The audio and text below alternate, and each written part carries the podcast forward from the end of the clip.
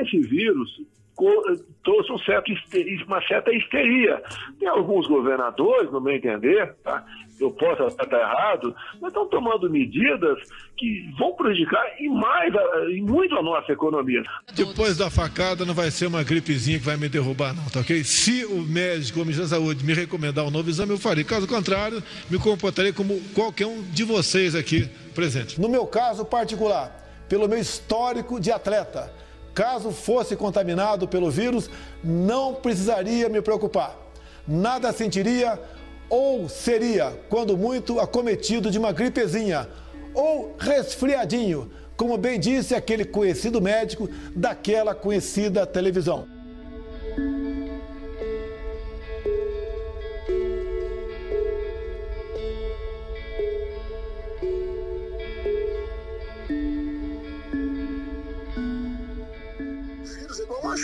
Vem, você vai se molhar. Você não vai morrer afogado, tá? Em alguns casos, lamentavelmente, haverá afogamento. É aquelas pessoas que não é porque tem mais de 60 anos, é porque tem um problema a mais. O próprio general Heleno, Heleno tem 75 anos, foi acometido do vírus, deu positivo, ele ficou em, em quarentena, todos os dias fazia bicicleta na tua casa.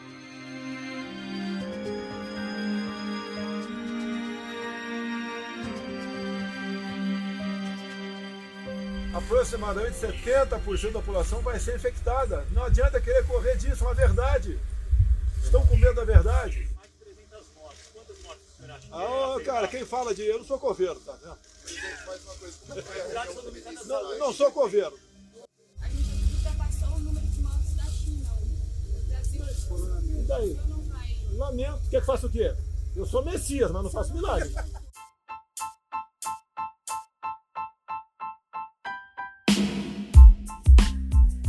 Essa semana, a série de eventos surreais que vivemos sob o governo do presidente Jair Bolsonaro ganhou contornos de pré-sal.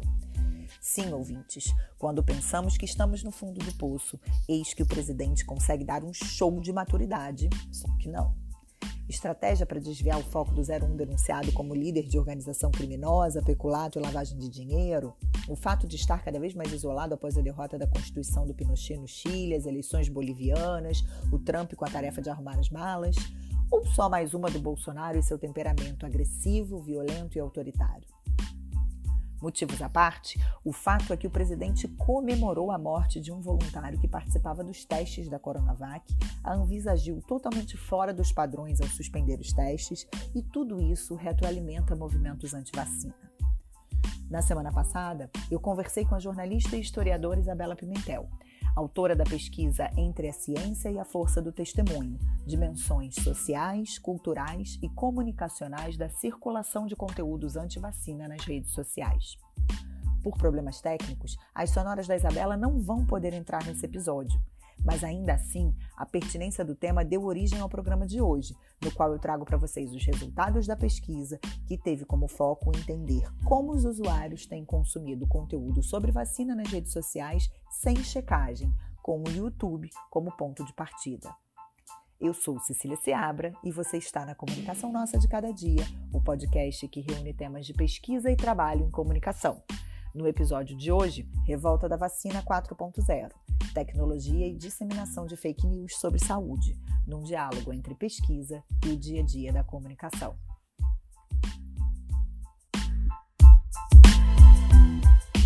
Olá, pessoas, como é que vocês estão? O episódio de hoje tem uma dinâmica diferente. Eu conversei na semana passada com a Isabela Pimentel, minha colega diária, da, né, trabalho também na área da comunicação, mas eu tive problemas técnicos no áudio, o que é uma grande pena porque a conversa foi incrível.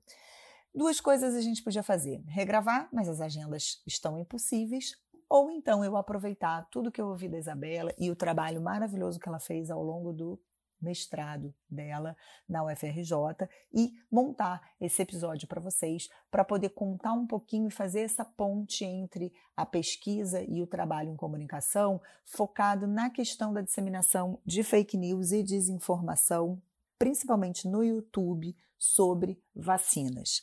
Esse foi o foco do trabalho da Isabela, na dissertação de mestrado dela. Esse assunto é extremamente pertinente e nunca esteve tão em voga, dados os últimos acontecimentos, a politização das questões referentes à vacina do coronavírus e o lamentável episódio dessa semana, quando o presidente comemorou a morte de um voluntário que estava participando dos testes da Coronavac, é, além de outras coisas, de outros campos, que não vale a pena a gente perder tempo comentando aqui, porque já estão sendo amplamente comentados em outros canais. A Isabela é consultora especializada em comunicação integrada e gestão de crise. Ela é fundadora da Comunicação Integrada Cursos e Soluções e da Escola de Comunicação em Crise. É também docente na Escola Superior de Propaganda e Marketing, na Fundação Getúlio Vargas, na Faixa, Faculdades Integradas Hélio Alonso, onde eu inclusive me formei na graduação, e do Instituto de Pós-Graduação e Graduação, além de palestrante e coautora de livros na área da comunicação. A dissertação da Isabela foi feita para a obtenção do título de mestre em Criação e Produção de Conteúdos Digitais pelo Programa de Pós-Graduação em Linguagens e Tecnologias da Comunicação da Universidade Federal do Rio de Janeiro. O título é Entre a Ciência e a Força do Testemunho: Dimensões Sociais, Culturais e Comunicacionais da Circulação de Conteúdos Anti-Vacina nas Redes Sociais. O trabalho é extremamente interessante e, se vocês buscarem pelo título, vocês vão cair tanto na, no site da UFRJ como no ResearchGate, que é um site de pesquisas, de pesquisadores, de perfis de pesquisadores, e vocês podem dar uma olhada, porque além de ser ciência, além de ser uma pesquisa científica, ela traz vários. Um, várias dicas, vários insights sobre como a gente pode usar é, é, a descoberta que ela fez ali, que é específica sobre a questão de vacina, mas para um entendimento mais amplo sobre o que é a nossa responsabilidade como comunicadores quando a gente produz conteúdos e dissemina conteúdos. E a gente já vai voltar nisso. Antes disso, eu quero contar um pouquinho do percurso feito pela Isabela na dissertação. Ela partiu né, do, da, do ambiente que a gente vive hoje, a popularização das redes sociais e como esse monte de páginas não oficiais acabam ganhando destaque e acabam potencializando a desinformação. O insight veio da época que a Isabela atuava na comunicação da Fiocruz. E lá, monitorando as redes sociais, ela, por pelas palavras-chave que eles monitoravam, ela começou a perceber que vinha um monte de informação falsa. E quando chegou a vez dela migrar para a pesquisa, dela ir para para pesquisa, se especializar, ela usou essa ferramenta como ponto de partida para se inspirar e uh, pensar em um projeto que pudesse contribuir para a área, certo?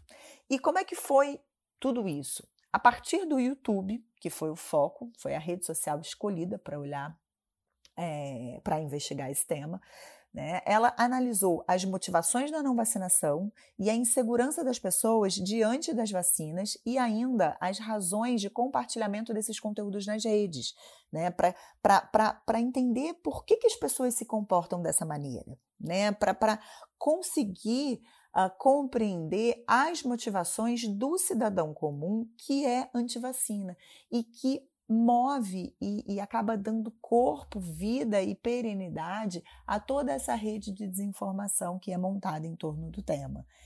A partir daí, ela chegou a alguns personagens, alguns entrevistados, com os quais ela fez entrevistas em profundidade, que são entrevistas feitas com um roteiro semi-estruturado, e a amostragem era o que a gente chama de bola de neve. Então, um ia indicando o outro, que ia indicando o outro, ia indicando o outro, e ela ia realizando essas conversas e ia entendendo um pouco mais as motivações das pessoas para essa temática. No final da pesquisa, a Isabela trouxe nove recomendações para as instituições de saúde, com base no que ela observou e com base no conhecimento que ela tem na comunicação, de como seria possível é, lançar mão de outros recursos para a gente ter uma comunicação sobre a importância das vacinas que pudesse ser um pouco mais aderente ao momento atual. Bolsonaro, não deixa fazer esse negócio de vacina, não, viu? Isso é perigoso. Oi? A vacina, ninguém pode obrigar ninguém a tomar vacina. É isso, isso presidente. Isso Sou da área de saúde, farmacêutica. Em menos de 14 anos, ninguém pode botar uma vacina no mercado.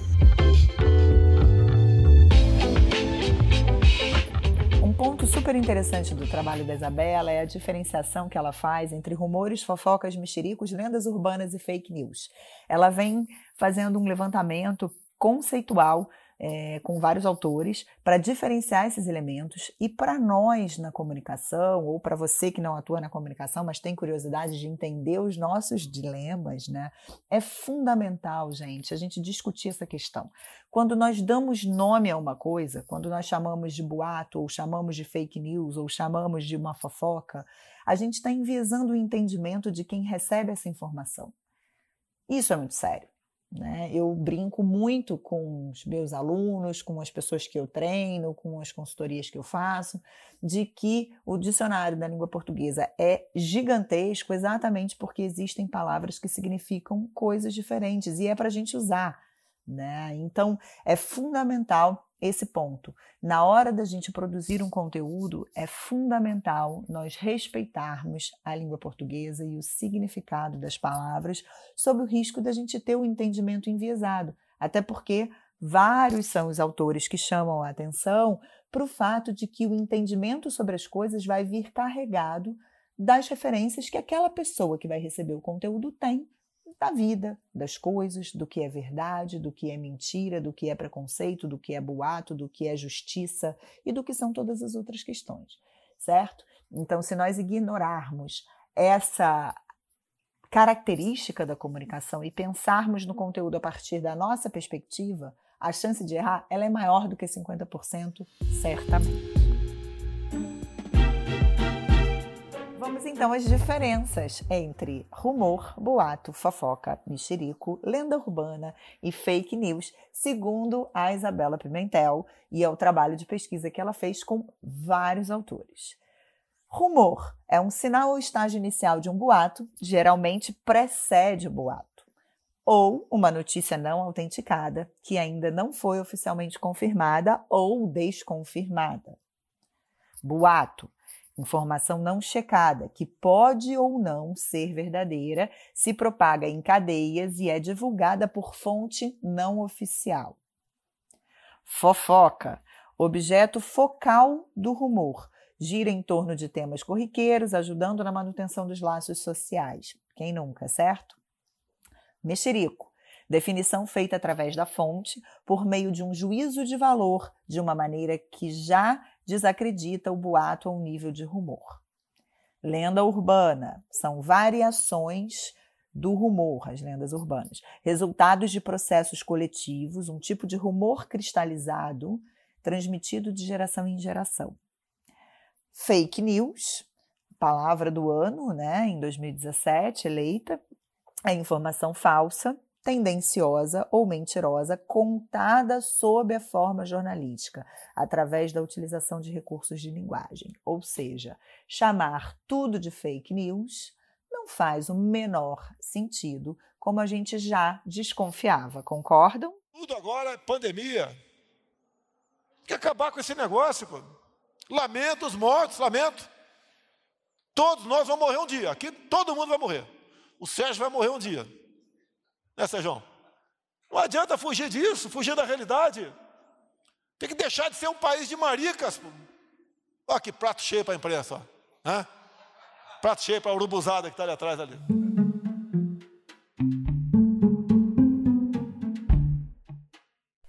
E o que dizer então quando as fontes de desinformação são fontes oficiais? Sendo muito sincero com você. Fico cá comigo pensando se é verdade o fato do governo e ministério sempre dizerem que a vacina é o melhor tratamento. Olha, acho que existem e pode haver outros tratamentos preventivos e caminhos para cuidar da nossa saúde. Lá no fundo, tenho comigo a minha desconfiança se a vacina não traz a doença. Veja o caso da febre amarela. Pessoas tomaram a vacina e algumas morreram e outras ficaram doentes após isso. Isso não dá medo? Claro que dá, pelo menos em mim e algumas pessoas próximas. Essa foi uma das declarações obtidas pela Isabela nas entrevistas em profundidade, com os personagens, as pessoas que toparam participar da pesquisa sem serem, obviamente, identificadas. Muitas delas desistiram no início da, da pesquisa, não se sentindo seguras para se posicionar em relação a essa questão, mesmo sabendo que não seriam identificadas. Porque, no fim das contas, a motivação dessas pessoas é o medo, é a insegurança, é aquela sensação que nós temos com relação a quem a gente gosta e as pessoas que estão no nosso entorno de não querer que nada de ruim aconteça, nem para gente, nem para elas. Ou seja, são motivações legítimas. A pessoa que não toma vacina, a pessoa que acredita no conteúdo antivacina, a pessoa que propaga conteúdo anti-vacina é uma pessoa como nós. É uma pessoa que quer cuidar de quem ela gosta, uma pessoa que quer uh, fazer o melhor, não quer correr risco. Uma pessoa que tem medo, uma pessoa que está insegura. E a partir daí é que entra a nossa responsabilidade como comunicadores. Por exemplo, um ponto que vem sendo muito discutido entre jornalistas a famosa urubuzada, como dito pelo nosso presidente, na qual eu me incluo, é como a indústria da desinformação acaba sendo nutrida pelo jornalismo, pela televisão. Por quê? Né? Nós temos como premissa ouvir os dois lados. Acontece que quando o outro lado é claramente desinformação. Exemplo, terraplanismo. Exemplo, movimento antivacina. Exemplo, racismo. Exemplo, misoginia, homofobia.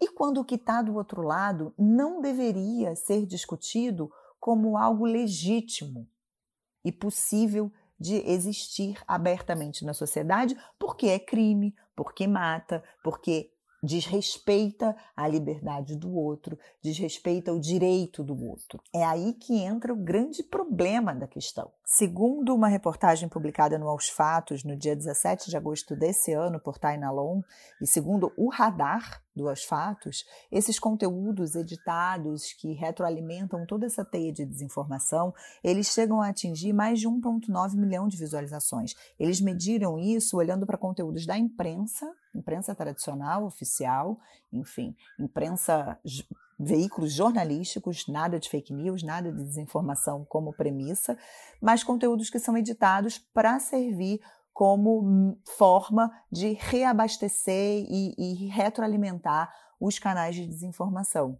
Ou seja, aí é um dilema para a nossa profissão né? não só de jornalistas, como comunicadores em geral. O conteúdo que você está aí produzindo para o teu veículo, o conteúdo que você está aí produzindo para a tua empresa, para o site que você trabalha, o freela que você está fazendo, sabe lá aonde ele vai parar, sabe lá que outros ressignificados ele vai ganhar e que outros meios ele vai tomar para, de repente, sustentar versões e sustentar histórias diametralmente opostas daquela para as quais eles foram originalmente pensados.